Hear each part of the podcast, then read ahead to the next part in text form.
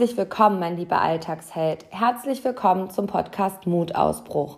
Angst beginnt im Kopf, Mut auch. Mein Name ist Christina und ich freue mich sehr, dass du auch heute wieder mit dabei bist. In der letzten Folge habe ich dich tief mit ins Thema Umfeld genommen und wir sind da sehr tief eingetaucht. Und es könnte nicht passender sein, denn heute habe ich einen Interviewpartner und zwar Frank Wagner. Frank Wagner ist Schulleiter der Gebrüder Grimm Schule, einer Grundschule meiner Heimatstadt Hamm. Und ich durfte, bevor ich in die Selbstständigkeit gegangen bin, zwei Jahre im Team von Frank an der Gebrüder Grimm Schule mitarbeiten. Und diese Zeit hat mich unfassbar geprägt. Die hat mir ganz viel mit auf meinen Weg gegeben. Frank als Persönlichkeit hat mir auch ganz viel mit auf den Weg gegeben und inspiriert mich immer wieder mit seinem Tun und Sein. Und ich möchte dir heute Frank vorstellen. Frank wird uns heute mit auf die Reise zum Thema Schule nehmen, Schule heute. Aus dem Interview wird auch ganz klar hervorgehen, dass wenn du eine Vision hast und daran glaubst, dass alles möglich ist, Frank hat mit seinem Team 2019 und seinem Konzept der Gebrüder Grimm Schule den deutschen Schulpreis gewonnen und ist dafür ausgezeichnet worden. Und ja, da kriege ich immer noch Gänsehaut, wenn ich drüber spreche. Wir werden uns darüber unterhalten, wie das Thema Wertschätzung in, bei der, an der Gebrüder Grimm Schule gelebt und an die Kinder weitergegeben wird, wie der Schulalltag so abläuft, denn der ist ein bisschen anders als das, was du vielleicht herkömmlich bisher kennst. Wir werden uns über die Zeit der Pandemie unterhalten und wie dies Schule verändert und geprägt hat. Und vielleicht wird Frank uns auch seine Zukunftsvision zum Thema Schule ja, verraten. Und wenn ich in meinem Alltag und in meiner Arbeit häufig von den Spitzdachcharakteren spreche, die ein großes Fundament, also viel Selbstvertrauen haben, wenig Angst und verdammt viel Mut, dann ist hier die beste Schule dafür, denn hier wird ganz viel am Thema Selbstvertrauen gearbeitet. Wie steigert man das Selbstvertrauen eines Kindes, indem man es wertschätzt und indem, dass man ihm nicht sagt, was es nicht kann, sondern indem man darauf achtet, was kann dieses Kind besonders gut und somit gießt man ein unfassbar starkes Fundament für die Zukunft. Dementsprechend haben diese Kinder meist wenig Angst und dementsprechend viel Mut und gehen mutig ins Leben. Und das, was Frank mir beigebracht hat, ist, Schule ist so viel mehr. Und ich bin dankbar und freue mich sehr, Frank jetzt hier im Interview bei mir begrüßen zu dürfen. Und mein lieber Alltagsheld, lass uns starten. So, und ich bin jetzt an der Gebrüder Grimm Schule und wie man es vielleicht hier im Hintergrund gleich auch mal ab und zu hört, sind die Kinder gerade in der Pause und ich bin bei Frank Wagner im Schulleiterbüro, was ja schon so ganz anders ist, da reden wir gleich mal drüber und ähm, ja, ähm, ich bin hier gerade in die Schule gekommen und die Kinder haben ihre Pantoffel ausgezogen und ähm, ihre Straßenschuhe angezogen. Das war schon wie nach Hause kommen. Und so ist das hier auch, oder? Also der liebe Frank ist jetzt da. Frank stellt sich mal kurz vor und ja, hier wird Schule wie zu Hause gelebt. Jetzt kommt auch noch die Schulglocke direkt zur Einleitung, so muss das sein. Ähm, wir haben jetzt auch kurz nach zwölf, hier ist auch länger Unterricht, da reden wir auch gleich nochmal drüber. Schön, dass du da bist, Frank, und ich freue mich, dass wir das hier heute machen können. Mein ähm, Thema ist ja immer Mutausbruch und äh, deins ist Bildungsausbruch. Ja, ja, genau. Sind wir uns sehr einig. Genau. Und ja, stell dich mal kurz vor. Ja, schön, dass du da bist, Christina. Ich freue mich ja erstmal, muss ich ja sagen, dass du da bist. So als ehemalige Mitarbeiterin, so ist ja schön, dass wir so Kontakt haben. Auch das freut mich immer, wenn du, wenn wir dein Gesicht mal wieder sehen, weil wir es auch sehr genossen haben, wenn du hier warst. Ja, ich habe das auch genossen, ja, hier zu sein. Habe ich gerade in der Ankündigung schon gesagt, dass ich viel fürs Leben mitgenommen habe. Super. Ja, ja, ich bin Schulleiter seit ungefähr 15 Jahren. So bin ich hier an dieser Schule ähm, tätig war vorher, ach, bin in ganz Nordrhein-Westfalen an verschiedensten Schulen gewesen, an privaten, an öffentlichen, Konrektor wieder woanders und so. Und habe mich dann bewusst hier auf diese damalige Brennpunktschule beworben. Also damals war das eine Brennpunktschule. Heute kann man das nicht mehr sagen. Das Aber ist es ist so schön, wie du das immer sagst, Brennpunktschule. Ja. Und da sind wir auch direkt schon bei der schönen Einleitung. Du bist hier hingekommen und ähm, andere wären wahrscheinlich schreiend wieder weggerannt. Und du hast gesagt, nee, lass uns nicht das Problem bestaunen, sondern lass uns hier geile Lösungen finden. Und hast das in den letzten, wie lange bist du hier? 15 Jahre. 15 Jahren an dieser Schule, krass, okay. Ja, auch mega hinbekommen, ne? Also ihr habt vor drei Jahren den Deutschen Schulpreis gewonnen, vor zwei Jahren, vor zwei Jahren, ne? 2019. Mhm. Genau. Und wie war das, als du hier angekommen bist? Also viele hätten dich wahrscheinlich für verrückt gehalten und hätten gesagt, der Wagner hat sie doch nicht alle. Was will der hier? Naja, da ich ja vorher, wie ich schon sagte, an verschiedensten Schulen war, also man könnte sagen, wie so an Eliteschulen, auch an so einer Privatschule halt ah, ne, okay. ne, und auch an ganz bildungsnahen äh, Schulen, aber auch an Brennpunktschulen. Und das hat mich eigentlich sehr geprägt und das hat mich immer beeindruckt. Und weißt du warum? Weil man an Brennpunktschulen eine hohe Wirksamkeit erleben kann. Weil du irgendwie die Kinderaugen anders zum, also ganz besonders zum Strahlen bringst. Das will ich jetzt gar nicht, ne? Das soll jetzt keine Abwertung von irgendwelchen anderen Kindern oder so sein, aber das war, da, da bist du, die brauchen dich. Die, ja. brauchen dich, die brauchen dich sehr, weil die gar keinen anderen haben teilweise. Und das, das ist was, was einem was mit einem macht. Ich ja. habe das hier in meiner Arbeit ja auch erlebt, dass äh, man hier immer sehr dankbar nachmittags das Haus verlassen hat. Ne? Und ähm, man muss sagen, du hast mal irgendwann gesagt, hier diskutiere ich nicht mit einer Mutter, ob das Kind aufs Gymnasium oder auf die Realschule geht, sondern hier ist es schon gut, wenn das Kind die Basics lernt. Und das ist gar nicht so dieser minimalistische Anspruch, sondern das ist der absolute Anspruch hier, dass jedes Kind mit dem wichtigsten Reisegepäck fürs Leben hier rausgeht und dass hier auch Stärken gestärkt und Schwächen gemanagt werden. Und das heißt, ihr habt hier mittlerweile ein, sag ich mal, Einzugsgebiet aus ganz unterschiedlichen Sozialschichten. Ne? Also meine Tochter ist hier auch äh, Schülerin der zweiten Klasse und ich habe mich auch ganz bewusst für diese Schule entschieden. Ich muss sagen, ich habe immer gedacht, dass das, was hier geleistet wird vom Kollegium, normal ist. Und dann habe ich mich vor drei Jahren in die Selbstständigkeit begeben und durfte an anderen Grundschulen auch Projekte machen und bin da rausgegangen und musste meine alte Kollegin Anke anrufen, habe gesagt, ey, was ist denn da los? Das kann doch nicht die Welt sein. Und dann hat sie gesagt, ja, das, was hier läuft, ist halt nicht normal. Und äh, da wollen wir mal reinsteigen. Also ähm, Du hast auch mal zu mir gesagt, ähm, als ich dir über die Schwächen eines Kindes berichtet habe, was mich wirklich in den Wahnsinn getrieben hat, hast du mich angeguckt und hast gesagt, sag mir nicht, was das Kind nicht kann, sondern sag mir, was es kann. Und das war für mich so beeindruckend, wo ich gedacht habe, ja, er hat irgendwie recht. Also was zähle ich hier auf, was es nicht kann? Das hilft nichts, das macht es nicht besser, sondern lass uns drauf gucken, was kann dieses Kind gut. Und das ist auch so eins deiner Ziele, ne? Ja, pass auf, da kann ich dir gleich eine ganz aktuelle Geschichte erzählen. Wir haben mhm. im Lehrerzimmer zusammengesessen, wir haben ja gerade die neuen Erstis Erstis hier, mhm. ne, sind also anderthalb Wochen da. So, und da gibt es ein Kind in einem unserer ersten Schuljahre, das würde man so sagen, macht eigentlich die Lehrerin wahnsinnig. So, ne? Also ich will jetzt gar nicht auf die genauen Störungsmuster da eingehen, aber es ist so richtig irgendwie total impulsgesteuert und du musst ständig hinterher flitzen und das ruft dazwischen. Also es ist völlig wie ein mhm. Störenfried im Prinzip. Okay. Und jetzt pass auf. Und dann erfährst du die Geschichte dieses Kindes. Und dann erfährst du, dass diesem Kind prognostiziert wurde, es wird nie laufen können, es wird nicht sprechen können. Und plötzlich macht es in deinem Kopf Klick und du denkst, was dieses Kind kann. Guck mal, das ist genau das. Genau. Ja, eigentlich gar keine, das ist irgendwie eine Frühgeburt, also irgendwas ja. ist dann halt richtig krass schief gegangen. Und, ähm, und das Kind kann total viel. Und dann, dann, dann denkst du, ja, ist doch toll, dass der das überhaupt so kann, ja. Und das hat, das hast du förmlich gesehen, auch so mit der Klassenlehrerin, wie das da Klick gemacht hat. Und, und dann ist genauso. der Blickwinkelwechsel da, ist der ne? Blickwinkel. Du, du ärgerst dich gar nicht mehr. Ja. Also, weißt du, sonst bist du ja genervt als Lehrer ganz schnell, ne? Denkst du, boah, stört immer nur, was ist da los und so, ne? Und ich möchte Unterricht machen, also müssen wir still sein. Aber wenn du das plötzlich so weißt, Mensch, du kannst dankbar sein, dass dieses Kind so diese, diese Fähigkeiten überhaupt gelernt hat dass es hier überhaupt jeden Morgen pünktlich in den Unterricht kommt, seinen Tornister absetzt ne, und kann, genau Dinge folgen kann. kann ja? Genau. Ja, und da sind wir wieder beim Blickwinkelwechsel. Ne? Also dieses, das habe ich hier ganz derbe mitgenommen bei euch, dass man nicht auf die Schwächen der Menschheit guckt, sondern eher mal guckt, was kann denn derjenige gut und nicht ihm zu spiegeln, was kann er nicht. Und da sind wir so beim Punkt Wertschätzung, die finde ich hier sehr, sehr gelebt wird. Egal, ob es im Kollegium ist oder ob es mit den Kindern ist. Also ich habe im offenen Ganztagsbereich gearbeitet von einem externen Träger, das muss man ja auch nochmal sagen. Und ich hatte nie das Gefühl, ich arbeite für wen anders. Also ich war immer Schule Schule. Und das ist dir ja auch ganz wichtig. Ne? Ja. Ne? Also, dass es hier keinen Unterschied zwischen den Lehrern oder den Sozialpädagogen oder ja, der Schulsozialarbeit gibt und den OGS-Kräften, den Erziehern, sondern wir sind hier eins. Ne? Das vermittelst du da auch immer ganz deutlich. Auf jeden Fall. Also, weißt du, auch da relativ aktuell. Da stehen gerade Aktenordner draußen, die wir wegwerfen und da sind alte äh, Lehrerkonferenzprotokolle von Anfang des Jahrtausends quasi okay. drin. Ne? Und ähm, dann siehst du in diesen Protokollen, dass damals bei ungefähr 240 Schülerinnen und Schülern, da gab es einen Rektor und so neun Lehrerinnen und Lehrer und sonst niemanden. Krass. Und ich weiß noch, als ich anfing, war das auch so.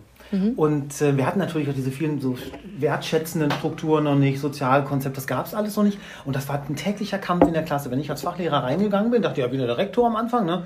Kindern war das völlig egal. Die haben einen völlig auseinandergenommen. Naja, und wir haben im Laufe der Zeit ja ganz, ganz viele ähm, Unterstützungssysteme mit dabei. Und unter anderem ja eben euch, so wie dich, also wie die ja. Mitarbeiterinnen und Mitarbeiter, die jetzt dazugekommen sind. Und ich bin da immer noch übrigens total dankbar, dass wir das so haben. Also ich ja. versuche immer diesen Blickwinkel auch beizubehalten. Eigentlich steht dir das gar nicht zu, habe ich gestern in der Konferenz noch gesagt, eigentlich bist du mit deinen 28, 30 Kindern im ersten Schuljahr als Lehrer völlig alleine. Ja, und das ist hier nie so. Und ne? das ist hier nicht. Und das Nein. ist etwas, und deswegen, weißt du, ist es auch so, dass ich mich emotional einfach auch wirklich freue, wenn ich dann meine Mitarbeiter und Mitarbeiter sehe. Das ist das so wirklich ja. eine Emotionalität, dass ich denke, boah, ich bin einfach dankbar, dass du gerade da bist. Ja, ja. Und, und, und, unterstützt. Du bist jetzt nicht Lehrer, was auch, wie auch immer, ob du jetzt äh, Schulassistent bist mit noch nicht mal einer pädagogischen Ausbildung. Und deswegen freue ich mich, wenn alle im System sind und es ist natürlich super gut und wichtig, wenn ähm, alle dann dementsprechend auch die Schule kennen. Also was ja. haben die Kinder davon, wenn jeder mit einem anderen Regelwerk arbeitet? Ja, genau. Nachmittags im offenen Ganztag, dann die kommen nur durcheinander. Genau, also ich habe das genau anders erlebt an einer anderen Grundschule, auch hier im Stadtbezirk, wo ich äh, ein Projekt gegeben habe und total darüber schockiert war, dass die offenen Ganztagsmitarbeiter oder auch Erzieher im offenen Ganztag ähm, die Lehrer gar nicht kannten. Also die wussten gar nicht, wer begleitet diese Kinder im Vormittag und was bewegt diese Kinder. Also ich glaube halt, dieser Austausch macht es ja auch aus, dass Kind genau da abzuholen, dass ich zum Beispiel in den Vollzeitstunden hier vom Vormittagsbereich auch in den Nachmittagsbereich übergegangen bin und halt einfach auch gewusst habe, was hat denn dieses Kind morgens schon bewegt und meinen Kollegen das ja auch mitteilen konnte. Also ich konnte ganz klar benennen, hey, da war heute Morgen eine Klassenarbeit, die war vielleicht uncool oder gab es eine Auseinandersetzung mit einem anderen Kind und dann konnte man ja auch ganz anders mit diesem Kind arbeiten. Und da ist wirklich so, ja, wie eine Mauer, die da gebaut ist. Also das ist hier die sichere Schulzeit und das sind die Lehrer. Und ich glaube, die ähm, Erzieher haben da noch nie das äh, Lehrerzimmer von innen gesehen. Das ist so wie, keine Ahnung ja, was. Und genau. da habe ich gedacht, also das hat mich total schockiert, muss ich sagen. Und das wird ja hier ganz anders gelebt. Ne? Das siehst du halt manchmal an Schulgebäuden sogar. Also ich, wenn ich mal so im Prüfungseinsatz bin, äh, dann sehe ich auch andere Schulen und dann dann ist das im Extremfall so, da gibt es ein Schulgebäude und dann gibt es ein Gebäude für die offene Ganztagsschule. Ja. Das sind wirklich, ne, auf einem Campus ja, sind das Katastrophe. zwei... Katastrophe. genau. Ja. So rein räumlich, also das ist, das ist fürchterlich. Für uns war ja immer ein Vorteil, wir, wir waren ja eine, die kleinste Schule Hams, also nicht von den Kindern, sondern von der Grundfläche, von der Grundfläche. her.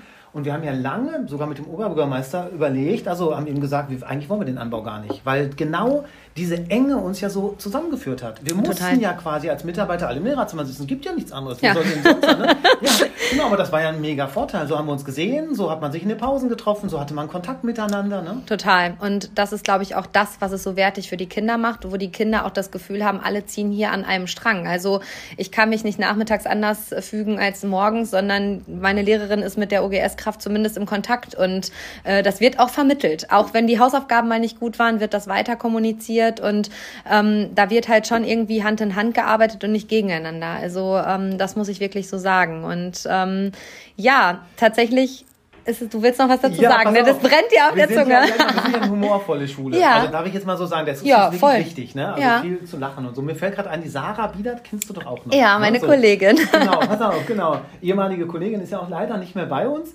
Ähm, da kam das ja mal vor, dass äh, zu, am Ende des Schuljahres eine, eine Mutter unserer Kinder, die ein neues Kind einschulen wollte, den Wunsch äußerte, äh, ja, darf ich mal was zur Lehrerbesetzung sagen? Also wenn es die neuen ersten Schuljahre besetzt werden, könnten wir Frau Biedert als Klassenlehrerin haben? cool. Was haben wir gemacht? Wir haben einfach gelacht darüber und haben uns gefreut. Und ich ja. habe mich mitgefreut. Ja. Ich weiß, dass man manchmal fällt, oh, das ist so ein Lehrer und das ist ja nur eine Erzieherin. Nur, ja, genau völlig egal. Und, und ich, das war lustig. Wahrscheinlich hätte sie die Klasse im schlimmsten Fall auch noch auch führen können. Das hätte genau sie so, hingekriegt. hingekriegt. Genau so. ja, und das ist halt das Coole, dass Eltern das hier auch gar nicht wahrnehmen. Wer ist hier Erzieher, wer ja. ist hier Pädagoge, also wer genau. macht hier überhaupt was? Eigentlich ja. sind alle eine große Familie. Ne? Genau, und das zeigt zum Beispiel auch der Treffpunkt Grimm. Also es ist ja die Gebrüder Grimm Schule. Und ich muss sagen, als ich hier gearbeitet habe, habe ich zum Beispiel den Treffpunkt Grimm immer als etwas Besonderes wahrgenommen und ich komme auch immer zum ja, letzten Schultag. Also es ist für mich irgendwie so ein fester Termin seit drei Jahren, seitdem ich nicht mehr hier bin, ist das für mich gar keine Diskussion, dass ich hier hinkomme. Und das ist für mich immer ein schöner Abschluss, irgendwie auch ein guter Start für mich, nach meinen Kursen in die Sommerpause zu gehen. Aber halt auch zu sehen, was ist aus den Kindern geworden, die man halt ab und zu mal irgendwie auch, die man auch begleitet hat. Der Treffpunkt Grimm ist aber hier eine feste Einheit. Die macht ihr einmal im Monat, oder? Genau. Also ja, ja, alle genau. vier Wochen. Alle vier Wochen, richtig. Und das habt ihr tatsächlich, also du kannst ja mal sagen, was der Treffpunkt Grimm ist, was da überhaupt stattfindet, weil die Hörer wissen das ja nicht. Ja, genau. Da kommen alle Kinder in der Aula zusammen, mhm. so jeden Freitag, jeden dritten Freitag im Monat. Wir laden ganz viele Eltern ein. Eigentlich jeder, der kommen will, kann sozusagen kommen, ne? sobald genau. wir Stühle und Plätze und so weiter haben. Die Verordnung das aktuell zulassen. Ganz genau, genau, genau. Wir haben es aber teilweise jetzt auch wirklich per Zoom gemacht und auch mit mhm. einem Riesenerfolg. Also wir müssen unsere Zoom-Lizenz erweitern, weil wir Krass. gar nicht mehr alle Leute da Krass. unterkriegen irgendwie. Die kamen dann gar nicht mehr rein. Naja, und dann kommen halt alle da zusammen in der Aula. Und dann ist, ähm, also die, die, die Atmosphäre kann man in so einem Podcast quasi gar nicht beschreiben. Nein, das, das kann man nicht beschreiben. Ja, das, das, ist auch Gänsehaut. Filmen, das ist Gänsehaut, finde ich auch. Also genauso. Ja, dann sitzen da 230 Schülerinnen und Schüler und vielleicht, ich weiß nicht, 40 Eltern und alle Kolleginnen und Kollegen sind dann mit dabei. Und die Kinder stellen in erster Linie Unterrichtsergebnisse vor. Ne? Also Ergebnisse von Projekten, von irgendwelchen, ach, das können auch banale Dinge sein. Oft überlegen sie sich selbst Dinge. Das Tanzen ist ja bei uns sehr beliebt. Ne? So, und dann werden Tänze vorgestellt. Wir singen zusammen und es gibt natürlich unsere Lobbriefe. Das ist für die Kinder auch echt das Highlight. Ne? Also die Lobbriefe sind voll, da, da, warten die drauf. Wenn die ja die Musik hören, das ist ja, ja so Startmusik hier. Ne? So das ist wie bei der Oscarverleihung hier. Und dann alle mal, oh, ne? Ja, jetzt voll schön. Und das ist schon ein Moment, weißt du, ich genieße das immer. Wenn, wenn ich dann vorne stehe und, weiß nicht, Lobbriefe, erklären wir die gleich auch nochmal. Ja, machen wir so, auf jeden Fall. Äh, aber dann, dann, diesen Moment genieße ich, wenn ich diesen Brief den Kindern überreichen kann. Das ist ein ganz, das ist für mich persönlich, aber das ist auch wieder das, für mich ein emotionaler Moment. Da steht ein Kind vor mir, dann habe ich mal ein Kind und ich kann ganz, dann halte ich das Mikro weg, dass es auch gar nicht alle hören und kann mit diesem Kind nochmal so ganz persönlich sprechen, das genieße mhm. ich selbst. Das macht auch was mit mir. Und ich glaube, das ist auch ganz prägend. Also ich glaube, daran kann das Kind sich mit 18 noch erinnern. Ja. Also so, ich da durfte aufstehen, 230 Kinder und also das ganze Kollegium hat applaudiert für ja wirklich Kleinigkeiten des Alltags. Also ich erinnere mich an die Kollegin Frau Biedert und mich, ich, wir standen da immer rotzen und Wasser heulend in der Ecke. Also wir waren immer die Emotionalität in der ganzen Situation. Mhm. Aber es sind ja so Kleinigkeiten. Also vielleicht nennen wir gleich mal so ein Beispiel, warum kind, kriegt ein Kind einen Lobbrief. Mhm. Also es gibt ja ganz unterschiedliche Dinge. Aber ähm, Du hast gerade schon gesagt, wir mussten unsere Zoom-Lizenz erweitern. Das ist ja zum Beispiel auch was, was ich als Mutter, also meine Tochter ist direkt letztes Jahr in der Pandemie, also zu Hochzeiten der Pandemie genau. hier eingeschult worden, mega wahrgenommen habe, dass hier überhaupt gar kein Verzicht gefahren worden ist. Dass hier nicht die Pandemie bestaunt worden ist, sondern hier sind Lösungen gefunden worden. Und Antonia ist irgendwann nach Hause gekommen, hat gesagt, Mama, wir haben heute Gottesdienst gemacht. Also der Pastor, der war bei Herrn Wagner im Büro. Und ich habe gedacht, die erzählt Quatsch. Ne? Sagt sie, nee Mama, und dann konnten wir uns das alle auf der Leinwand angucken. Und die Kinder fanden, haben nichts vermisst. Also das darf man einfach so sagen. Klar hat man den sozialen Kontakt vermisst und du hast, äh, bist da ja auch manchmal wirklich amok gelaufen, das muss man so sagen, weil mhm. du es ja auch einfach magst, dass die Kinder hier rein stolpern und auch mal Hallo sagen. Ja. Aber ähm, die Kinder der ersten Klasse, und ich glaube, das ist was, das dürft ihr euch auch auf die Fahne schreiben, und ich als Mutter der ersten Klasse, haben da überhaupt gar nichts vermisst. Und ähm, da muss man auch ehrlich gestehen, ich arbeite mit vielen Frauen zusammen, die quasi auch Kinder im Grundschulalter haben das war ja auch Bruch und Dallas, was da stattgefunden hat an manchen Grundschulen. Da wurden montags Umschläge verteilt, die wurden freitags wieder abgeholt und so weiter. Und hier wurde quasi jeden Morgen eine Zoom-Konferenz gemacht. Also Antonia wusste, um halb neun ist Schule und um halb zwölf ist wieder Schule. Und bis dahin müssen meine Aufgaben fertig sein. Also es gab einen geregelten Tagesablauf, es gab keine Diskussion, dass das, was da gemacht werden muss, äh, auch noch heute Abend gemacht werden muss. Und ich habe auch bei meinen Freundinnen erlebt, dass da wirklich die, ja, kompletten Familienrhythmen total durcheinander waren und dass das auch Reibereien gab. Und das war hier halt gar nicht. Das war euch aber auch wichtig. Ne? Also hier gab es keine Wiedereingliederung der Schüler, sondern es war irgendwie relativ schnell wieder Normalität auch im Unterricht, als die Schule wieder losging, oder? Ja, auf jeden Fall. Also das natürlich, ich sag mal, wir waren am Anfang der Pandemie natürlich auch digital nicht so aufgestellt, wie man sich das gewünscht ja. hätte. Ne? Wir haben mal Telefon Telefongespräche oh. geführt. Ich erinnere mich noch dran, wie dann alle Kolleginnen irgendwie zweimal in der Woche... Da ist wieder. Ne? genau. Eine halbe Stunde, ja. Ja. Neue Taktung. Naja, und dann, dann haben wir telefoniert und natürlich gab es bei uns auch äh, gewisse Arbeitsblätter, die dann hin und her geschickt wurden über Abholboxen und so weiter. Aber uns war schon wichtig, das Ganze dann eben weiter aus, also die Digitalität weiter auszubauen. Und ich würde jetzt nicht so weit gehen. Ich habe letztens einen Professor gehört, der sagte freudestrahlend, ach, so eine Pandemie ist ja die beste Fortbildungsmaßnahme äh, der Welt so ungefähr oder das beste, die, der, der größte Entwicklungsschub und so. Das mag auch so sein darf natürlich, natürlich nicht drüber nachdenken, welche Folgen das teilweise eben auch für Kinder hat. Also ja, bei uns, total. wir haben auch Verluste wirklich erlitten hier in der Schule. Das war sehr Krass. schmerzhaft, muss man Krass. wirklich so sagen. Ne? Genau. Ähm, und trotzdem, Zit Zitronen zur Limonade, ähm, das war unser, auch da unser Leitspruch. Weißt du, ich habe ähm, ich habe damals, als die, die LKWs durch Italien fuhren, ich habe diese Bilder heute noch so vor Augen. Ja. Abends Nachrichten geguckt, ja. dann hieß es, jetzt werden die Leichen abtransportiert. Ja. Ne? Und da ging es mir, da wurde mir auch wirklich anders. Und dann habe ich mich trotzdem wieder in mich reingehorcht, habe mich daran erinnert, habe mir gesagt, Frank, das ist eine Zitrone. Jetzt ja. guck trotzdem hin, irgendwie, was kannst du jetzt irgendwie das Beste, was können wir jetzt daraus machen? Was ähm, haben wir trotzdem, vielleicht können wir für Nutzen sehen, so ein bisschen wie der Prof das sagte. Ne? Mhm. Und das haben wir tatsächlich Stück für Stück ähm, immer weiter tun können. Und natürlich bin ich dankbar, dass wir so viele tolle Mitarbeiterinnen und Mitarbeiter hier haben. Das muss man einfach so sagen. Ne? Da so gehen wir gleich mal tolles, rein, weil Team. die sind ja auch tatsächlich immer sehr direkt dabei. Also du hast äh, eine Umsetzungsidee, aber du bekommst die auch immer mit ins Boot. Und warum kriegst du sie mit ins Boot? Weil du für deine Sache halt auch brennst. Also ich würde behaupten, also ich kenne ja Frank Wagner auch und Frank kommt mit einer Idee, zu der kommen wir gleich mal und spricht die aus und dann sagt doch keiner, nee, das kriegen wir nicht hin. Also spätestens ja. nach einer Idee, an, auf die ich jetzt hinaus möchte ja. und äh, die für mich irgendwas so ausschlaggebend war. Ich erinnere, haben wir gerade im Vorgespräch auch noch gesagt, ich erinnere mich noch sehr daran, wie du ausgesprochen hast, dass diese Schule sich für den deutschen Schulpreis ähm, bewirbt. Ja. Und meine Kollegin und ich da standen und dachten, ja, okay, so what? Er hat sie nicht alle, aber wenn er meint, dann machen wir das halt auch noch, ne? Genau. So, und es waren alle direkt Feuer und Flamme, das zu tun. Und ich weiß auch noch, wie hier das äh, Schulpreisteam durch die Schule gezogen ist und ja, die Lehrer interviewt hat, die Kinder interviewt hat. Und irgendwie merkte man auch direkt, krass, die finden das hier inspirierend. Also für mich, die ja noch nie an einer anderen Schule zuvor gearbeitet hat, die hier als Quereinsteiger angestiegen ist, war das immer normal. Ne? Und auf einmal sitze ich in meinem Büro, nachdem ich ja auch wirklich einen Sommer zuvor in die Selbstständigkeit gegangen bin und bekomme die Nachricht, die Gebrüder Grimm Schule hat den deutschen Schulpreis gewonnen. Und Frank Wagner war am nächsten Morgen das Titelbild der Bildzeitung und hätte sich am liebsten im Boden verbuddelt. Ne? Aber man muss ganz klar sagen, der, die Überschrift war auch gut, ne? Ja, ich weiß gar nicht. Mit Applaus und Disco ja, gewinnt er den deutschen Schulpreis oder ja. so. Also nein, darauf will ich gar nicht hinaus. Aber du hattest eine Vision, du hast alle mit ins Boot geholt, weil du so sehr dafür gebrannt hast und letztlich hat das geklappt. Ne? Seitdem hat sich wahrscheinlich auch viel verändert. Ja, aber ich würde auch nochmal darauf eingehen, weil du sagtest am Anfang, ähm, wie machst du das mit dem Team? Also ne, ja. ne, sagt dann keiner was. Ich, ich, bin, also, ich bin sehr dankbar für mein Team, weil oh. alle was sagen. Oh. Also wir sitzen bei diesen neuen Projekten wirklich zusammen und ich weiß, meine Kolleginnen und Kollegen, die durchdenken das. Ja. Und ich kriege die schärfste Kritik zurück. Und das, das erwarte ich. Wenn hier neue Leute anfangen, dann ist mein wichtigster und erster Spruch, dass ich ihnen immer sage, wenn es euch nicht gut geht, sagt sofort Bescheid.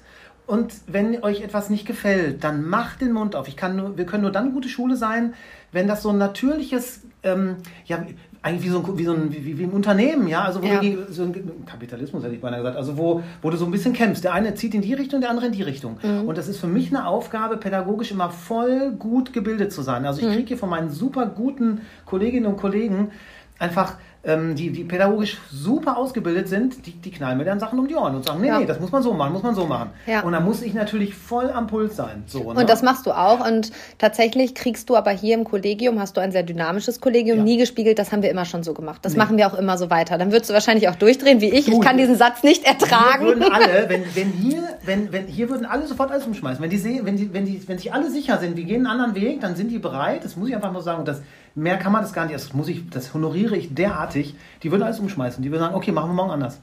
Ja, aber du hast äh, die auch in die richtige Richtung geführt. Darauf ja. darfst du auch mal ein bisschen stolz ja. sein, Frank. ja, Kann er nicht so gut üben wie noch. aber wir sind halt schon auch begeistert für Schule. Ne? ja, total. Und für unsere Kinder. Das total. Und es ist auch, weißt du, wenn wir sagen, Kompetenzen sind emotional durchdrängt, wie die Wissenschaft sagt, wir haben das vorhin ja gesagt, diese im Treffpunkt Grimm, diese, diese emotionalen Momente, die bleiben haften im Gehirn. Voll. Und das ist der Punkt. Wenn wir über gutes Lernen sprechen, hat das mit Emotionen zu tun. Ja. Und nicht nur bei Kindern. Das ist genauso bei uns Erwachsenen. Und ja. wenn du dann als Erwachsener plötzlich durch eine neue Idee, sage ich mal, eine neue, neue Schulentwicklungsgeschichte, ja, was Neues wird eingeführt und plötzlich merkst du, das funktioniert und du freust dich darüber, weil du die Kinder auch gern hast und denkst, siehst plötzlich, Mensch, das, hier, die kommen, das, es geht, ja, dann macht das was mit deinem Gehirn. Und Total. da wirst du, ich hätte beinahe gesagt, da kannst du wie süchtig von werden. Ja, das glaube ich ja? auch. Also ich merke das selber in meiner Arbeit und ich, für mich ist immer dieser Leitspruch so ganz klar, Menschen äh, vergessen das, was du gesagt hast, aber sie werden nie vergessen, wie sie sich in deiner Atmosphäre auch gefühlt haben, Richtig. also in deiner Nähe. Und genau. das ist für mich auch Gebrüder Grimm Schule. Also ja. hier ist einfach Wertschätzung ganz, ganz weit oben und ja. egal ob im Kollegium oder unter den Kindern oder ähm, unter den Kollegen in generell muss man ganz klar sagen, Wertschätzung ist hier ein ganz großes Thema. Und ich glaube, diese Lobkultur, die hier gelebt wird, ist ja einzigartig, würde ich fast sagen. Also gibt es sicherlich vielleicht in anderen Schulen auch, aber ich glaube, so wie hier, dass jedes Kind mindestens einen Lobbrief innerhalb seiner Schulzeit bekommt, das gibt es nicht. Im Vorgespräch habe ich zum Beispiel, zum Beispiel gesagt, mir sind meine Stärken erst mit 32 bewusst geworden, ja. ja? Und ähm, ich war in Anführungsstrichen ja keine schlechte Schülerin, durchschnittliche Schülerin für mich war Schule immer anstrengend und das erlebe ich bei meiner eigenen Tochter gar nicht. Also die geht hier morgens hin, die ist da ganz leicht und das ist auch ihre Leichtigkeit, die sie hier mitbringt und die geht mittags hier wieder freudig raus und ja, das ist halt Antonia und das macht aber auch, glaube ich, das schulische Umfeld. Also das könnte auch ganz anders sein und ich glaube, das nehmen Eltern halt auch wahr. Also ihr arbeitet ja hier auch mit unterschiedlichen Sozialschichten, aber auch ich als Mutter, die ja hier nun mal ein Kind hat, nimmt das nicht wahr. Also hier wird nicht unterteilt, ähm, ja, genau. die wohnen in einer mehr, sind in mehr, wohnen im Mehrfamilienhaus und die sind reich und arm. Das gibt es hier einfach nicht, weil hier einfach diese Gleichstellung das komplett gelebt wird. Genau.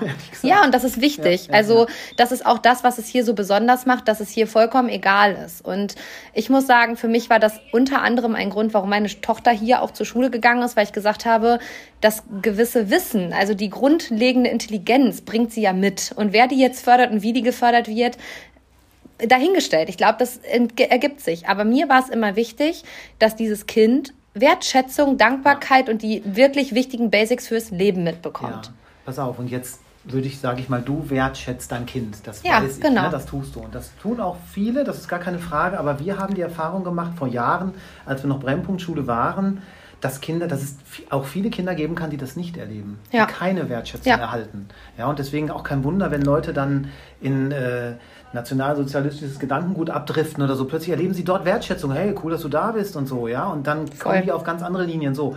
Und das war damals Ausgangspunkt auch für die Lobbriefe für uns, dass wir gesagt haben, wie können wir den Kindern eigentlich klar machen, die keine Wertschätzung erleben, genau. dass sie aber etwas wert sind und zwar richtig viel. Und das war, das war Ursprung dieser Lobbriefe. Das ist ja, mega. Eltern, Eltern klar zu machen, dein Kind kann was, weil mhm. wir auch das echt oft erlebt haben. Ja, das, nein, äh, Oma Hartz IV, wir Hartz IV, Kind, nee, nee, wird Oma Hartz IV. Und dem wurde gar nicht zugetraut. Ja? Und genau. deswegen haben wir die, oder verschicken wir auch diese Lobbriefe, das hat sich dann so damals entwickelt, dass wir die nach Hause schicken, um den ja. Eltern wirklich, wir schreiben ja die Eltern an und sagen, wir wollen euch mitteilen, ne? euer Kind hat genau das und das getan. Dann schreiben wir eine kleine Geschichte und dann erhalten das die Eltern. Und das war damals tatsächlich Ausgangspunkt. Ja, und das ist total wertvoll. Also das muss man einfach so sagen, weil ich glaube, meine Generation Schule, ich bin 1995 eingeschult worden, ja, da ging es um Leistung. So bumm, das Diktat war nicht gut genug und keine Ahnung was. Und das hat sich so durchs Leben gezogen. Und Lob ist viel, viel wichtiger. Also das heißt nicht, dass man Kinder damit überschütten muss, aber du kannst ja vielleicht, dir fällt bestimmt spontan eine Lobgeschichte ein, die wirklich eine Kleinigkeit ist. Also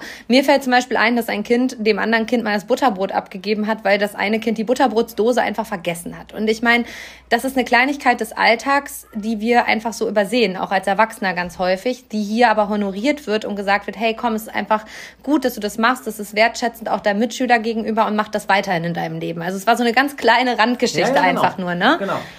Man kann aus diesen Randgeschichten übrigens auch nicht, ähm, also können die Kinder nicht abschätzen, kriege ich das, dafür auch genau, einen Lobbrief. Genau. Also wenn dann ein Kind eins bekommt, weil es mal die Tür aufhält, ne, dann führt das hier nicht dazu, dass alle an der Tür stehen und plötzlich alle die Tür. Also nee. Das ist schon so, dass das dann ja. Kinder tun. Aber die wissen auch, das ist nicht der Punkt, warum ich. Und das macht, und darüber freue ich mich mit am meisten, dass die Kinder schon genau wissen, es geht um mich. Und das ist etwas, was mich persönlich betrifft. Also wenn ein Kind, das erzähle ich immer gerne dieses Beispiel, ähm, im vierten Schuljahr endlich ähm, sich traut, ins Wasser zu springen drüben im Schwimmbad, dann ist das für manche eigentlich so der Fall. Haben wir schon im ersten Schuljahr gemacht, im Kindergarten. Was, hey, warum kriegt denn der einen Lobbrief? Dann könnten ja eigentlich, buh, fui, ne? So, ja, das tun die nicht. Überhaupt weil, nicht. Weil die bei uns wissen, für dieses Kind war das eine echte Herausforderung. Das hat sich mega schwer damit getan. Und jetzt endlich, hurra, hat es das geschafft. Ne? So. Ja, und, und das kriegt den Lobbrief und kommt deswegen nach vorne. Und es ist wirklich so, dass alle applaudieren. Das genau, und das ist auch nochmal so ein Faktor, den du gerade angesprochen hast. Ähm, ich erlebe es selten, dass es hier Neidsituationen gegeben hat. Also zu meiner Zeit hat es nie dieses, warum der und ich nicht. Also so, mhm. sondern eher dieses Gönnerische unter den Kindern, hey, das hast du gut gemacht. Und ähm, genau das wird ja hier auch vermittelt. Ne? Also ihr habt mhm. ja hier auch eure kleinen Kärtchen, die hier die Komplimentekarten, die in deinem Büro direkt auf dem Jawohl. Schreibtisch stehen. Also, ne, du hast ein schönes Lächeln, danke, dass du mein Freund bist und so. Da kann man sich so kleine Visitenkärtchen nehmen, die stehen auch in der Schule verteilt ja. an ja. unterschiedlichen unterschiedlichen ja. Plätzen. Ja. Und wenn das Kind ähm, seinen Freund oder seine Freundin loben möchte, dann können die Kinder es auch untereinander tun. Ne? Genau, und hier geht es grundsätzlich um Haltungsänderung. Also es ist ja eine Haltung, die du ausstrahlst. Ja. Bist du wertschätzend oder mobst du? Ne? Ja. Und Ähm, das ist ein Lernprozess. Und das, äh, wenn, wenn die Neurologen sagen, dein Hirn ähm, verändert sich in dem, was du mit Begeisterung tust und immer wieder tust und gerne tust. Und Weißt du, ich habe mich gefreut, als mal eine Viertklasslehrerin mal vor, weiß nicht, zwei Jahren oder so erzählte. Und da merkte ich, es ist eine Haltungsänderung bei den Kindern passiert. Ich bin heute Morgen in die Klasse gekommen, da hat sich einer meinen ähm, Post-it-Block äh, von meinem Tisch genommen und hat für jedes Kind in der Klasse, irgendwie zwei Mädels oder so, haben, haben so einen eigen selbstgemachten Lobbrief da hingeschrieben. Also Ach, so, so, ein Komplimentekärtchen hingelegt. Ja. Ne? Und da hast du gemerkt, es ist eine Haltungsänderung. Ja, total. Ja, das total. ist nicht nur irgendwie, ja, mach mal und nimm mal und so. Und das ist das, du sagtest das gerade schon, Lob kann auch schief gehen. Mhm. Also du kannst nicht einfach nur irgendwas ja, wir machen mal, wir verteilen mal ein paar Lobbriefe. Der Schuss kann ganz schön nach hinten losgehen. Das ist wirklich diese, es muss bedingungslos sein mhm. und die Kinder müssen ganz transparent wirklich merken, ja, das wird gelebt. Genau. Das ist nicht ein heimlicher Lehrplan, wir machen das ja, weil einer das sagt, weil es im Schulprogramm steht. Nee, weil es sich auch echt anfühlt. Ja, genau. weil, das, weil der Herr Wagner oder wer auch immer hier, Frau Husmann, wenn ich alle nennen könnte, ne, weil die wirklich ankommen und sagen, hey, ich habe dich total gern und ich muss dir das unbedingt sagen. Du bist so super und ich will es dir mitteilen. Ja, also das ist halt dieses Ehrliche und Echte, das muss ich auch ganz ehrlich gestehen. Das nehme ich also nicht nur als ehemalige Kollegin, sondern auch als Mutter wahr. Ich habe das gerade im Vorgespräch auch gesagt. Gerade sind die Erstklässler wieder am Start und ich habe es ja selbst letztes Jahr bei meiner Tochter erlebt.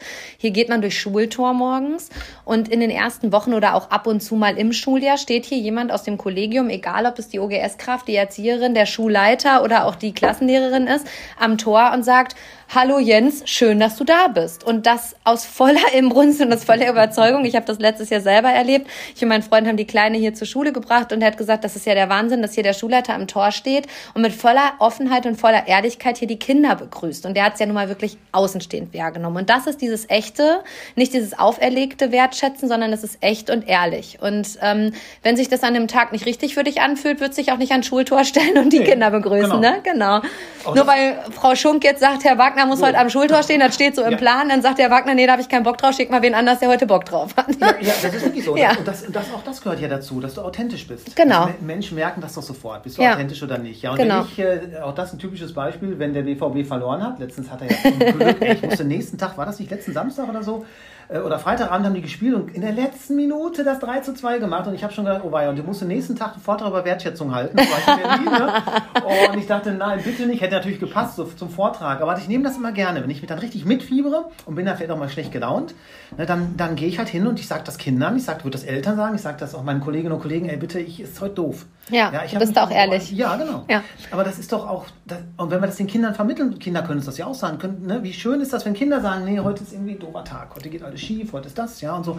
Warum soll man das nicht auch hinnehmen und sagen, ja, dann hast halt mal einen schlechten Tag. Genau. Weißt, nimm dir mal eine Auszeit. Genau, und das so. ist halt auch das Wertvolle, ne, dass hier auch so dieses Auszeit nehmen auch erlaubt ist. Also, ne, da wollen wir auch noch mal kurz reingehen, dass Schule hier auch nicht nur Kind im Klassenverband ist, sondern Kinder miteinander und untereinander und auch quer. Also jahrgangsübergreifend ganz häufig auch. Und ähm, das ist hier ja sogar gewünscht ist, dass der Viertklässler den Erstklässler kennenlernt und der Erstklässler den Viertklässler kennenlernt und dass das auf einer Augenhöhe passiert und nicht, das ist der Kleine, ich bin der Große, ich zeig dem jetzt was, sondern ihr lebt hier Projektwochen. Und ich habe auch gerade im Vorgespräch gesagt, dass meine Tochter letzte Woche nach Hause gekommen ist im Hinblick auf die neue Projektzeit und gesagt hat, Mama, demnächst kann ich die Uhr. Und dann habe ich gesagt, wie kommst du denn jetzt darauf? Macht ihr das gerade im Unterricht? Nee, nee, Mama, wir durften Projekte wählen. Und ähm, Antonia interessiert sich gerade sehr fürs Uhrenlernen. Die ist in der zweiten Klasse und will immer wissen, wann ist denn halb zwei? Also wo muss welcher Zeiger sein? Und ähm, ihr arbeitet hier so, dass die Kinder auch ihre Bedürfnisse aussprechen dürfen, beziehungsweise ihr Interesse ganz klar bekunden dürfen. Natürlich sagt der Lehrer nochmal, ah, da ist gerade mehr Bedarf vielleicht, aber erstmal darf die Richtung selbstbestimmt werden. Ne? Habe gerade im Schulflur auch noch mal gelesen, es gibt zum Beispiel auch das Projekt Kevin allein zu Hause. Also wie lerne ich äh, zu Hause alleine klarzukommen ja, genau. oder so, ne? Genau. Also äh, Antonia sprach allerdings nicht von Projekten, sondern ah, okay. von, von den Trainingskursen. Ah, okay. genau, okay, also, okay. Was, was, was jetzt nicht schlimm ist. Wir müssen aufpassen, dass, dass wir es nicht quasi durcheinander okay. ne? Also Ausgangspunkt sind natürlich Projekte, wo die mhm. Kinder jahrgangsstufenübergreifend sich Dinge aussuchen, auf die sie mega Lust haben. Pferde, Slime, äh, Planeten, äh, keine Ahnung, Monster Trucks, was das eben so sein kann, ja. Und wir holen die Kinder da, und das mehrere äh, Epochen im Jahr, also mehrere Wochen im Jahr, wo die dann in bestimmten Phasen der Woche, also es geht dann nicht die gesamte Woche, mhm. sondern das sind dann so Kernzeiten, ähm, Dienstags, Mittwochs, Donnerstags von 10 bis 12 und dann treffen die sich in ihren speziellen Gruppen und gehen da Herausforderungen nach. Also wir wollen Slime herstellen. Wie geht das? Wir wollen mit Slime irgendwas machen. Ne? Und das ist für die Kollegin übrigens sehr spannend, für unsere Kollegin, weil die halt dann Unterricht ganz anders planen mit den Kindern. Mhm, also cool. da ist nicht das Vorgefertigte, ich präsentiere dir, sondern ja, was machen wir denn jetzt zu Slime? Das, das, das ist faszinierend und fällt äh, uns Lehrern und Lehrerinnen und Lehrern gar nicht so leicht. Ne? Und dann ja, was kann denn das Ergebnis sein? Und bei Slime beispielsweise war dann das, äh, die Herausforderung eben, wir wollen Slime selber herstellen, wir entwickeln ein Rezept und stellen dieses Rezept im Treffpunkt Grimm dann vor. Ja. Und dann ging es los. Und dann musste gemeinsam diese Gruppe, ne, musste sich auf den Weg machen und musste nachher diese Herausforderung lösen. So, cool. und jetzt passiert Folgendes, pass auf. Und jetzt passiert es, dass die Kinder dann in diesen Projekten oft merken, ich brauche gewisses Basiswissen. Mhm. Ich brauche gewisse Basiskompetenzen, also bei Slime meinetwegen Größen. Wenn ich jetzt ein Kilo Mehl und zwei Milliliter Wasser mische und ich weiß, wie, was sind das für Verhältnisse, ne, dann kann ich keinen Slime herstellen. Und das wurde denen beispielsweise da klar. Und dann kann die Lehrerin, äh, der Lehrer dementsprechend dann sagen, hört mal zu, ihr Lieben, geht demnächst in den Trainingskurs, in den Basiskompetenz-Trainingskurs Größen.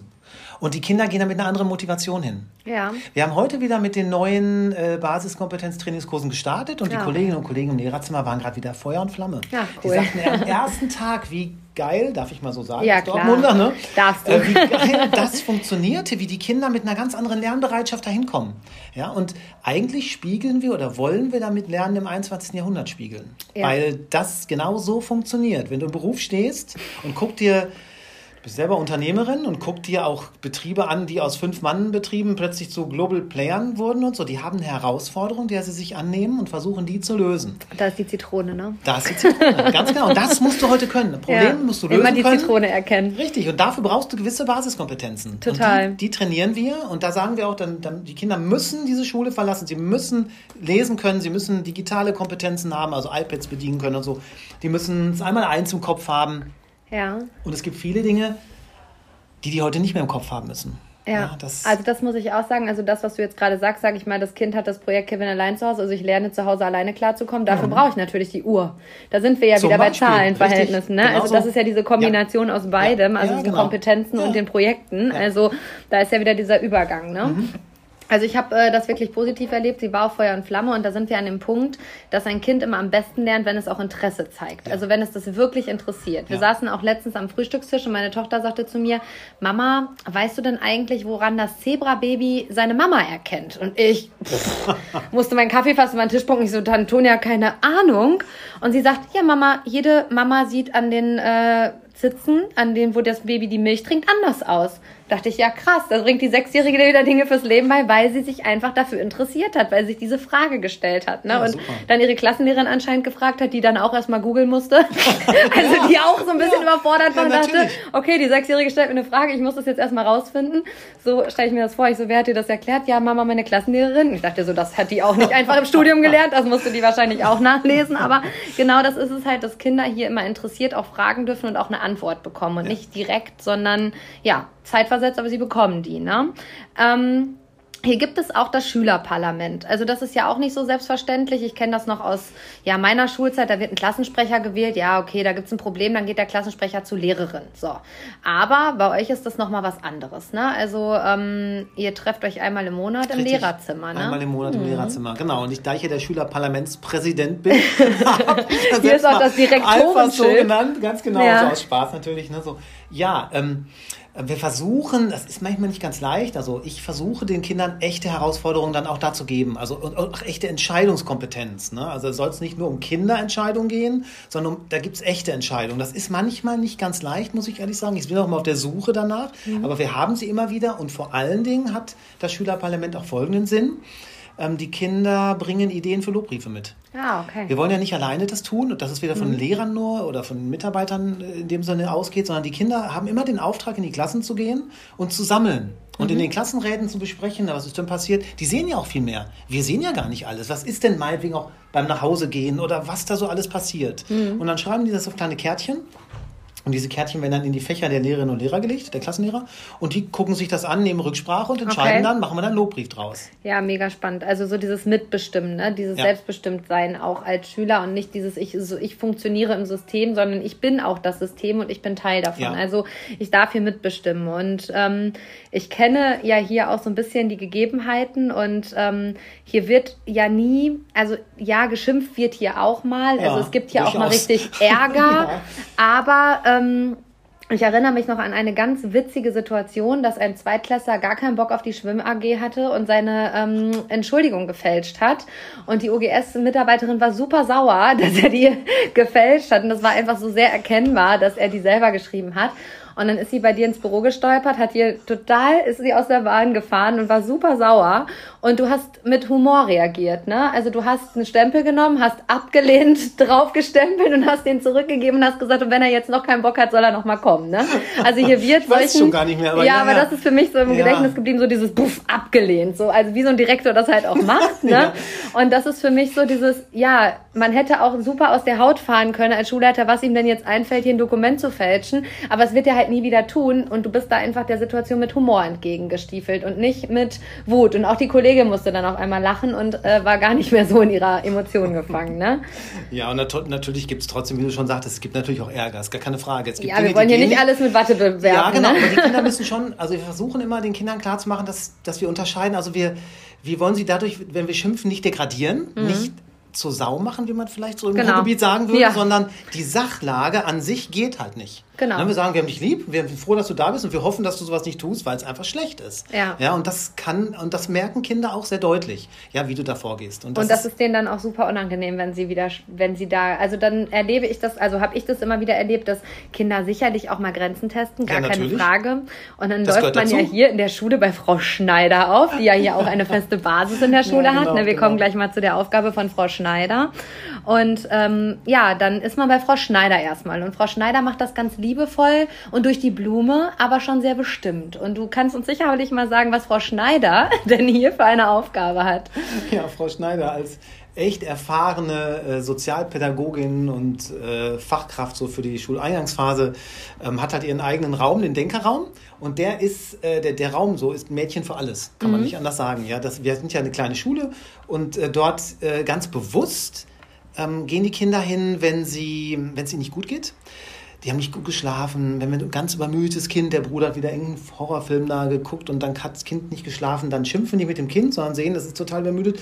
Geh doch zu Frau Schneider, leg dich hin. Dann wird zugedeckt, liegt da auf der Liege und schläft. Und dann kommt vielleicht ein anderes Kind, hat gerade Kopfschmerzen und muss was trinken, äh, braucht einen Kakao, muss mal reden. So, das ist die eine mhm. Seite. Aber die Kinder müssen auch, müssen dann auch dahin, wenn es denn dann heißt, so, jetzt hast du was ausgefressen quasi, jetzt gehst du bitte mal zu Frau Schneider. Mhm. Aber das machen wir ganz bewusst. Ja, so auch mit den Emotionen da so ein bisschen bisschen spielen. Und, ja, dass ähm, es nicht nur böse und dunkel ist, genau, sondern dass das auch ganz richtig. bunt und schön sein kann. Ne? Ganz genau, das, genau. Ja. und das, das spiegelt dieser, dieser Raum wieder.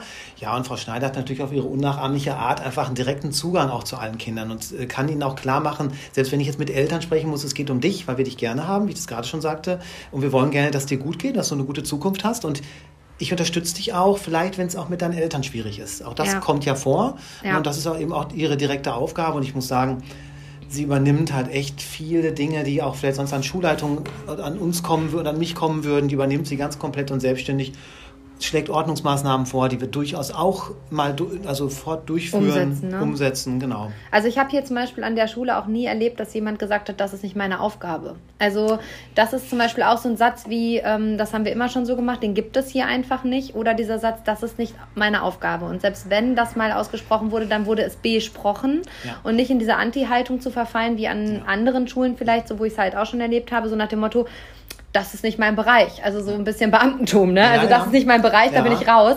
Sondern wenn es nicht mein Bereich ist, kümmere ich mich um jemanden, der sich drum kümmert. Also so dieses arbeitsübergreifende, da sind ja, wir wieder, ne? Das ist, das ist, äh, was ich sag mal, das ist ja so eine Leadership-Geschichte, ne? So, und wenn Mitarbeiter zu führen, gerade für so ein Schulsystem, wie wir das haben, in so einer offenen Lernlandschaft, so geht das gar nicht anders. Mhm. Na, du könntest das gar nicht an, du könntest das gar nicht organisieren. Also ähm, es ist aber auch eine Sache der, der, der Zusammenarbeit, wie wir am Anfang schon besprachen. Ähm, was ist mein Job? Also ich als Schulleiter sitz, könnte im Büro sitzen und sagen, ja, hier draußen hat einer sich übergeben, äh, ja, da muss jetzt mal ein Mitarbeiter hin oder so.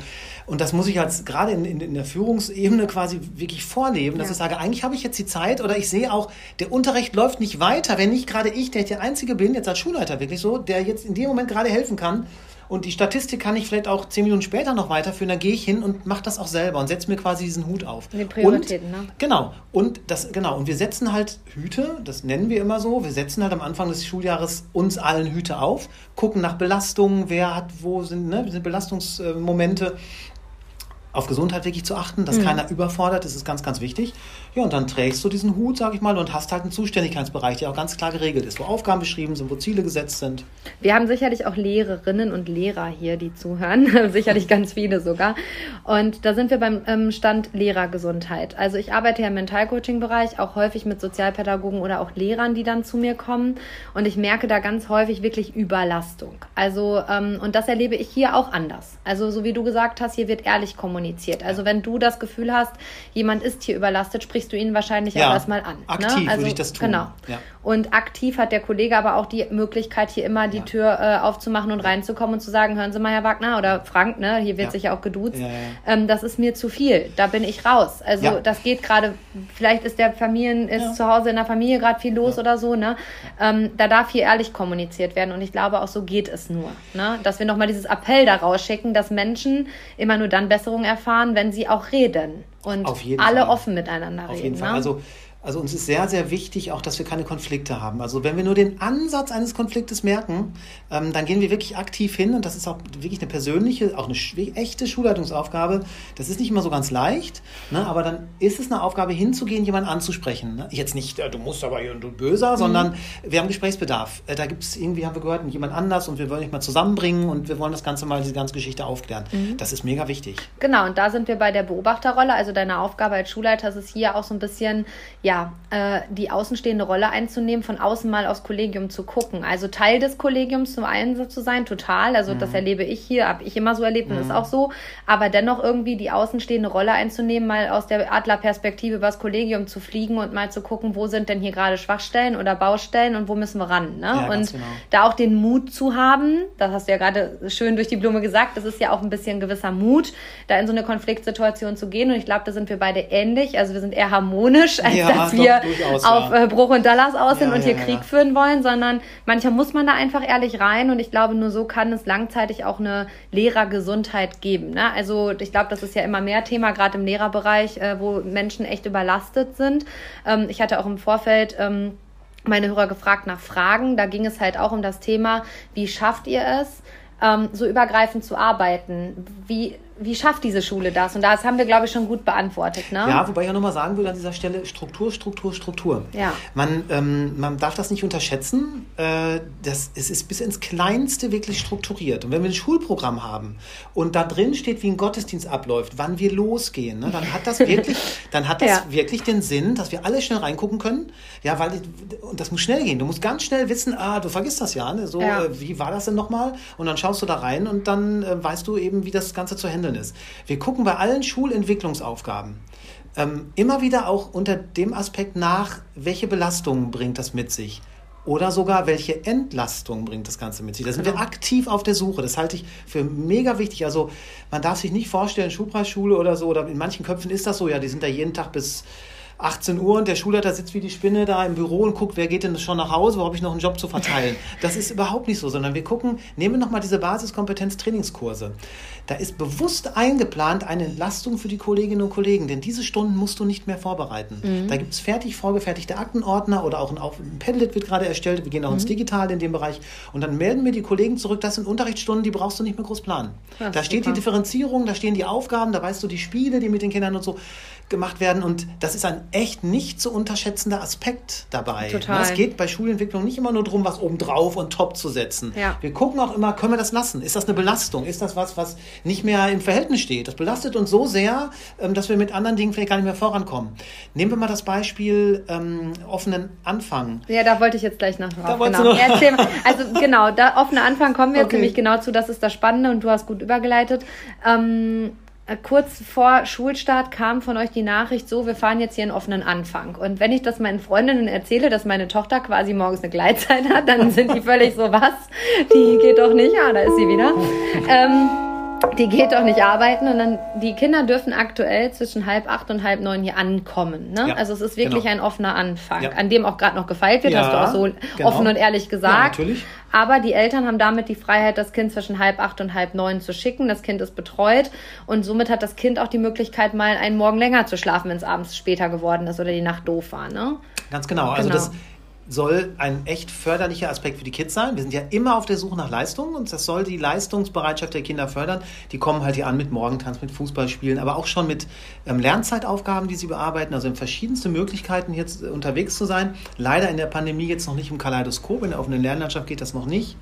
Das ist natürlich ein ganz wichtiger Aspekt. Wir wollen tatsächlich Familien zur familienfreundlichen Stadt Hamm beitragen. Mhm. Muss ich an dieser Stelle mal ganz klar so sagen. Das soll. Ist ja auch so. Ja, das also ich wirklich, empfinde das als Mutter kann, so. Genau, wie kann eine Institution eigentlich familienfreundlich sein? Wenn wir unser OB hören, ja, so, dann haben wir uns auch mal Gedanken gemacht, was können wir vielleicht noch dazu beitragen. Total. So. Aber die Überleitung war ja gerade auch so Lehrergesundheit. Ja. Jetzt stell dir vor, dass ein Kollegium, bei uns ist das so, wo äh, drei Viertel der Kolleginnen und Kollegen morgens ihre Kinder in der Kita abliefern müssen mhm. und kommen aus Münster. Wir ja. fahren eine halbe Stunde hier rüber Voll. und haben jeden Morgen einen mega Stress, setzen das Kind in der Kita ab, das heult, Mama, Mama, oh, ich muss aber los, weil um, ne, um acht geht die und ich muss schnell flitzen. Dann kommst du unter Stress hier an und dann Lehrergesundheit, nichts von übrig. Und das überträgt sich sofort auf die Kids. Voll. Da werden die Kinder unruhig, die lernen nicht mehr so gut auch das wieder eine Aufgabe. Lass uns doch suchen, wie können wir das denn? Und zwei Fliegen mit einer, mindestens zwei Fliegen mit einer Klappe. Voll. Heißt, ähm, viele Kolleginnen und Kollegen kommen mit später und haben morgens echt einen entspannteren Tag. Und auch das wirkt sich wieder auf die gesamte Atmosphäre der Schule aus was dann wiederum die Leistungsbereitschaft der Kinder eben fördert. Ja, und die Lehrer sind äh, besser drauf, beziehungsweise genau fokussierter. So. Also ich kann das verstehen, wenn ich mein Kind äh, ja. manchmal morgens vor dem Unterricht hier in die Kita gebracht habe. Also ich war ja selber Mutter einer mhm. Kita, einer Kita-Tochter. Äh, und wenn die morgens einen Ausstand gemacht hat, genau. war ich total gestresst und bin genau. um drei Minuten vor acht aufgelaufen, war ja. aber in Gedanken noch in der Kita so. noch gar nicht in meiner Klasse, ne, in der genau. ich mitgearbeitet habe. und genau. ich kann das sehr gut nachvollziehen und ich muss sagen, ähm, das gibt den Kindern eine gewisse Freiheit. Und auf der anderen Seite habt ihr jetzt in der zweiten Klasse, zumindest im Zeitalter meiner Tochter, die Hausaufgaben abgeschafft. Ja. Und ich muss sagen, großartig. also, ich gehe da mal ganz kurz drauf ein. Meine Tochter äh, wird mit ihrer Frau, mit ihrer Lehrerin Frau Eschler sicherlich nicht solche Fights ausführen wie mit mir, mhm. weil sie ist genau wie ich. Also wir haben einen Dickkopf und äh, sie diskutiert lieber, warum sie das denn jetzt tun muss, als dass sie es tut. Also es ist nicht mal so, dass sie es nicht kann. Mhm. Aber ich glaube, Worauf ich hinaus will, ist, dass ihr hier natürlich die Eltern entlastet, auf der anderen Seite den Kindern aber gar keine Arbeit abnimmt, weil sie Kinder kriegen, die Arbeit versteckt ja, genau. Also, gegeben, ne? Dass ja. Wir wollen jetzt hier nicht sagen, hier wird weniger geleistet, ja. sondern hier wird prinzipiell, glaube ich, kontrolliert sogar mehr es, geleistet. Es wird, genau, es ist eine anderes, andere Vorgehensweise. Also, das würde ich an dieser Stelle auch nochmal deutlich sagen wollen. Wir kriegen, wenn wir so Hospitationen haben oder Vorträge halten, dann kriege ich immer wieder zu hören, ja, ihr an der Grundschule mit eurer Kuschelpädagogik. Ah. Ne? Und wir haben jetzt ganz viel über Wertschätzung und all diese Dinge gesprochen. Das hat aber alles ein Ziel. Und das ist ja, das, das sagen ja alle Neurologen, dass das tatsächlich so ist. Und die Grundlage ist ähm, für ein gelingendes Leisten der Kinder. Wenn der Kopf nicht bereit ist zum Lernen, passiert dann nichts. Und wie, wir, ich gerade schon mal sagte, es gehören die Emotionen dazu. Also Emotionen sind die absolute Voraussetzung, um überhaupt etwas leisten zu können.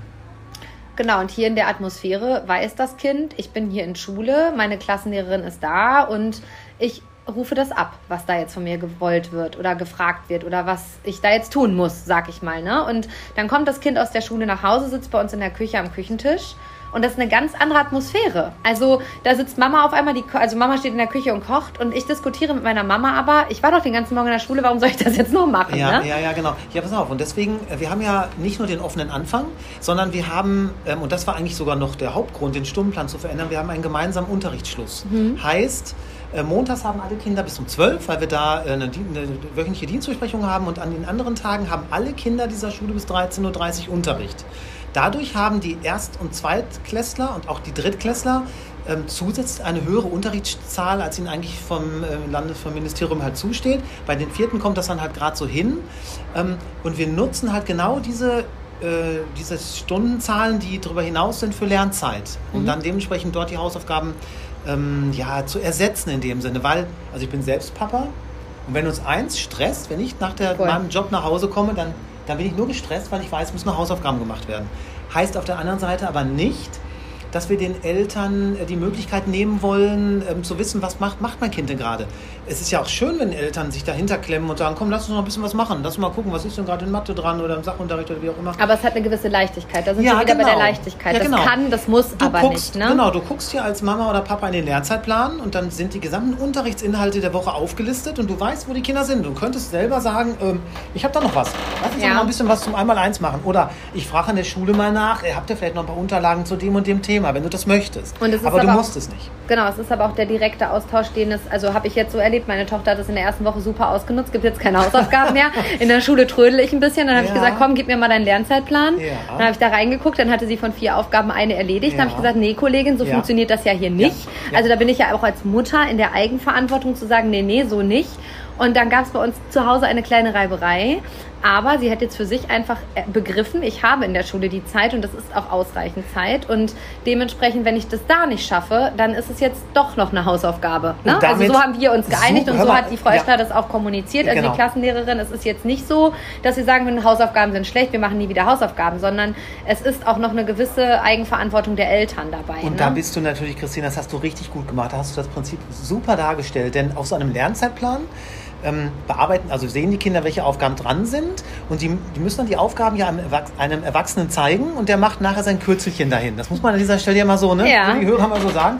Und das kann jeder tun. Das kann ein Schulassistent sein, das kann ich als Schulleiter, keine Ahnung, das könnte ich sein, das kann die Klassenlehrerin sein, das kannst auch du als Mama oder als Papa in Das dem kann Sinne auch sein. Oma machen. Das Bei uns unterschreibt Oma. Oma. auch mit Oma, nicht Absolut. mit Monika. Dann steht da Oma, Hauptsache jemand hat drauf geguckt, hat geschaut, ne, so hat es einigermaßen geklappt, sind die Aufgaben bearbeitet. Und das ist das Interessante. Also, dass, genau. dass jeder das machen kann und das ist übrigens auch etwas, wo wir gerade dran, wir sagten ja gerade, wir feilen an dem offenen Anfang, denn ähm, auch der offene Anfang soll ja zu einer Leistungsbereitschaft der Kinder führen. Und die Kolleginnen und Kollegen, die auch dann früh morgens aber auch schon hier sind, heute Morgen habe ich das gesehen, die schnappen sich jetzt auch vermehrt Kinder und sagen, hör mal, was macht, macht eigentlich dein Lernzeitplan? Das ist eigentlich jetzt nicht dran, dass du Fußball spielst oder tanzen gehst, sondern schau mal, du hast eine Aufgabe von vieren. Und wie schön ist das, wenn du als Mutter das genauso tust ja, und auch genau. zu Hause vielleicht sagst, dann ziehen wir in einem Strang so funktioniert es. Also ich bin der festen Überzeugung, dass Schule so, wie ihr es hier lebt und auch liebt, immer auch eine Zusammenarbeit mit den Eltern ist. Ne? Ja. Ne? Also ähm, das ist einfach so und ich habe aber auch immer das Gefühl, die Eltern werden hier mit gut ins Boot genommen. Und ähm, ja, hast du ähm, noch, also ich habe noch eine Frage tatsächlich. Es ging um Gewaltprävention und Deeskalation. Also ich habe ja gesagt, ich habe ein paar Fragen gesammelt und da ging es um dieses Thema Gewaltprävention. Ähm, ich finde ehrlich gesagt durch diese wertschätzende Haltung an dieser Schule und auch die Zusammenarbeit mit Schulsozialarbeit, also der äh, betonten Frau Schneider, ähm, wird das ja schon gelebt im Alltag. Also es braucht Braucht es noch Projekte hier an der Schule, wo man sagt, da muss man noch mal extra rein oder wird es einfach in den Alltag mit integriert und nicht jetzt heute ist da um 13 Uhr Gewaltprävention, ja. sondern hier wird es situativ gemacht. Ja, ne? ganz genau. Das ist genau der Punkt. Also wir werden auch immer wieder gefragt, so gibt es da irgendwie so Tools, gibt es da irgendwelche besonderen Maßnahmenkataloge? Wir haben einige ja angesprochen, aber das ist das Gesamtbild. Genau. Also man könnte jetzt noch mal über Pausenbesprechungen beispielsweise mal reden, ne? dass die Kinder nach jeder großen Pause, die wir als die größten Streitpunkte der Schulzeit identifiziert haben, haben die die Möglichkeit, zehn Minuten lang, kostet ein bisschen Unterrichtszeit, das ist so, ähm, haben die die Möglichkeit, dann selbstständig Streite zu klären. Also im ersten Schuljahr lernen die dann so Pattern, wie mache ich das, wie rede ich, was kann, wie kann ich einen Satz anfangen. Ab dem zweiten Schuljahr ungefähr können die das dann selbstständig und dann tun die das auch. Die können in andere Klassen gehen, sagen, hier, äh, der aus dem zweiten Schuljahr hat mich immer zwei, dreimal von der Schaukel irgendwie vertrieben oder so. Und dann gehen die hin und beschweren sich und reden und klären das aber. Genau. Und zwar wirklich bis zu einem Punkt, wo wir nachfragen und sagen, ist der Streit, ist das in deinem Kopf jetzt gut? Das, genau. das, und das ist schön, wenn du Kinder beobachtest, die sagen dir, ja, ist okay. Manchmal sagen sie auch, nee, ist nicht okay. Und das ist auch gut so. Und das ist genau. ja wertschätzend auch wieder. Ne? Ja. Also so, da sind wir an dem Punkt, wo wir wieder an dem Punkt sind, es braucht Klarheit, damit das Kind sich nach der Pause auch wieder auf den Unterricht konzentrieren kann. Also ihr gebt diese 10 Minuten frei, damit sich aber auch 40 Minuten danach oder 30 Minuten danach wieder gut konzentriert werden kann oder der Rest des Schultags. Du ne? bringst es genau auf den Punkt. Ich kann mich entsinnen, wie am Anfang viele Kolleginnen und Kollegen Sorgen hatten, oh, da geht ja wieder Unterrichtszeit verloren und so. Aber das, wenn du das dann, wenn die, vor allen Dingen, wenn es dann automatisiert ist, ja, und du vielleicht sogar eine kleine Frühstückspause damit noch verbindest, während die irgendwie unterwegs sind und so, dann hast du nachher umso mehr die Kinder super wieder bei dir und kannst mit denen super lernen und die Kinder bringen Leistung. So habe ich das auch immer erlebt. Also da sind wir, glaube ich, auch schon an dem Punkt, dass äh, ja, Gewaltprävention einfach alltäglich gelebt werden darf und nicht nur ein Projekt einmal ja, im genau. Schuljahr sein ja, darf, sondern täglich in kleinen Stückchen in den großen Topf geworfen werden und es muss. ist eine ne? Haltung. Genau, es ist wieder eine Haltung. Haltung. Wobei man aber auch wieder sagen muss, wir sind eben nicht die Rosa-Rot-Schule. Wir haben immer wieder auch irgendwelche Vorfälle, die wir dann auch klären müssen. Das ist ja, natürlich. Frage. Aber die gehen wir natürlich ganz gezielt auch nach, auch jeder Kleinigkeit. Ne? Ja. Das kann man nicht anders sagen. Also, Absolut. Und das ist ein, ein, das ist ein, das sind ganz viele Rädchen, die da quasi zusammenkommen und dann so ein großes Ganzes bilden. Ihr seid nicht perfekt und das ist auch verdammt gut ja, so. Das, das habe ich hier gelernt. Ja, ganz genau. ich bin gut so, wie ich bin und ich bin nicht perfekt und das ist verdammt gut so. Das habe ich hier mitgenommen fürs Leben. und ähm, was ist deine Zukunftsvision jetzt noch so zum Abschluss? Also wenn du auf Schule heute guckst, also du erlebst es bei deinen Kindern ja auch nochmal, die gehen zum Gymnasium, glaube ich, ne? also nochmal komplett anders. Und wie siehst du Schule in Zukunft? Also ja, ich habe natürlich ein Herz für Schule und wir, ja, wir, also wir brennen dafür. Ich brenne, aber ich will auch mal sagen, wir hier an der Schule brennen dafür, Schule eigentlich komplett zu verändern. Also mhm. wir wollen jetzt nicht typisch Schubra-Schule, sind immer so wie so Rebellen, ja. Nein, das das Ministerium hat Sorgen und die halten irgendwelche Regeln nicht an oder so. Aber wir merken einfach, wie Schule im 20, Schule, die aus dem, ja eigentlich aus dem 19. Jahrhundert kommt, im 21. Jahrhundert nicht mehr die Ergebnisse bringt, wie es damals so war. Die, die Zeiten haben sich derartig geändert. Diese hum, alte Humboldtsche Trennung von allgemeinem Wissen und beruflicher Bildung als ein Beispiel mhm. ist völlig überholt. Und das ist etwas, wir, weißt du, ich mache mir manchmal ein bisschen Sorgen so um unser Land, um unsere Menschen, die hier wohnen, um unsere Welt. Und da kommen Probleme auf uns zu. Wir sehen die Pandemie, wir sehen die Umweltzerstörung. Und ich habe ja selber, wie du sagtest, auch Kinder und ich, die müssen ja damit umgehen können. Mhm. Und schau mal hin, wer heute erfolgreich ist, wo auch immer. Es geht nicht um Geld, es Gar geht nicht. um um etwas, ja, was, was wirksam ist, wo du Probleme gelöst hast, wo du erfolgreich bist. Mhm. Und das hat oft mit Schule nichts zu tun. Also ich glaube, also das ist auch so ein Impuls, den ich hier mitgegeben bekommen habe. Wenn du tust, was du liebst, bist du da verdammt gut drin ja. und dann darfst du das, dieses Licht auch in die Welt tragen. Und ich glaube, das ist das, was du oder auch hier das ganze Kollegium täglich tut im kleinen Rahmen. Also es braucht den kleinen Rahmen. Man kann nicht die Welt verändern, aber ihr verändert jeden Tag eine kleine Welt und das ist die Gebrüder Grimm Schule und die Kinder, die hier jeden Tag hingehen. Und hier gehen jeden Tag 230 Kinder ungefähr, ne? Ja, ja, genau. Mit einem viel besseren Gefühl in die Welt und die können dieses Licht ja ja auch wieder weiter strahlen. Ne? Also ich glaube, es geht um viel mehr als nur Wissen, sondern ja. auch um Stärken leben und die Schwächen in den Griff zu bekommen und den Menschen das Gefühl zu geben, dass sie, so wie sie hier auf die Welt gekommen sind, gut sind und dass sie eine Aufgabe haben. Und die gilt es zu erkennen. Da sind wir wieder bei der Zitrone. Wo ist das Zitro die Zitrone in dem Kind? Genau. Und wenn wir die erkennen, dann können wir die Welt ja ein Stück besser machen, ganz oder? Genau. Ja, ganz genau. Das ist, ja. Das, das ist der Punkt. Wirksamkeit erleben, die Augen strahlen lassen und ja. meinen Platz finden. Wo kann ich wirksam sein? Ja, du bist hier verdammt wirksam. ja, ich danke dir für deine Zeit, mein lieber Frank, und äh, freue mich, dass das jetzt so geklappt hat. Und ja, strahlen wir dieses Licht in die Welt und äh, machen Limonade aus der Zitrone, die man uns jeden Tag gibt, ne? Das machen wir weiter, Christine. Genau so.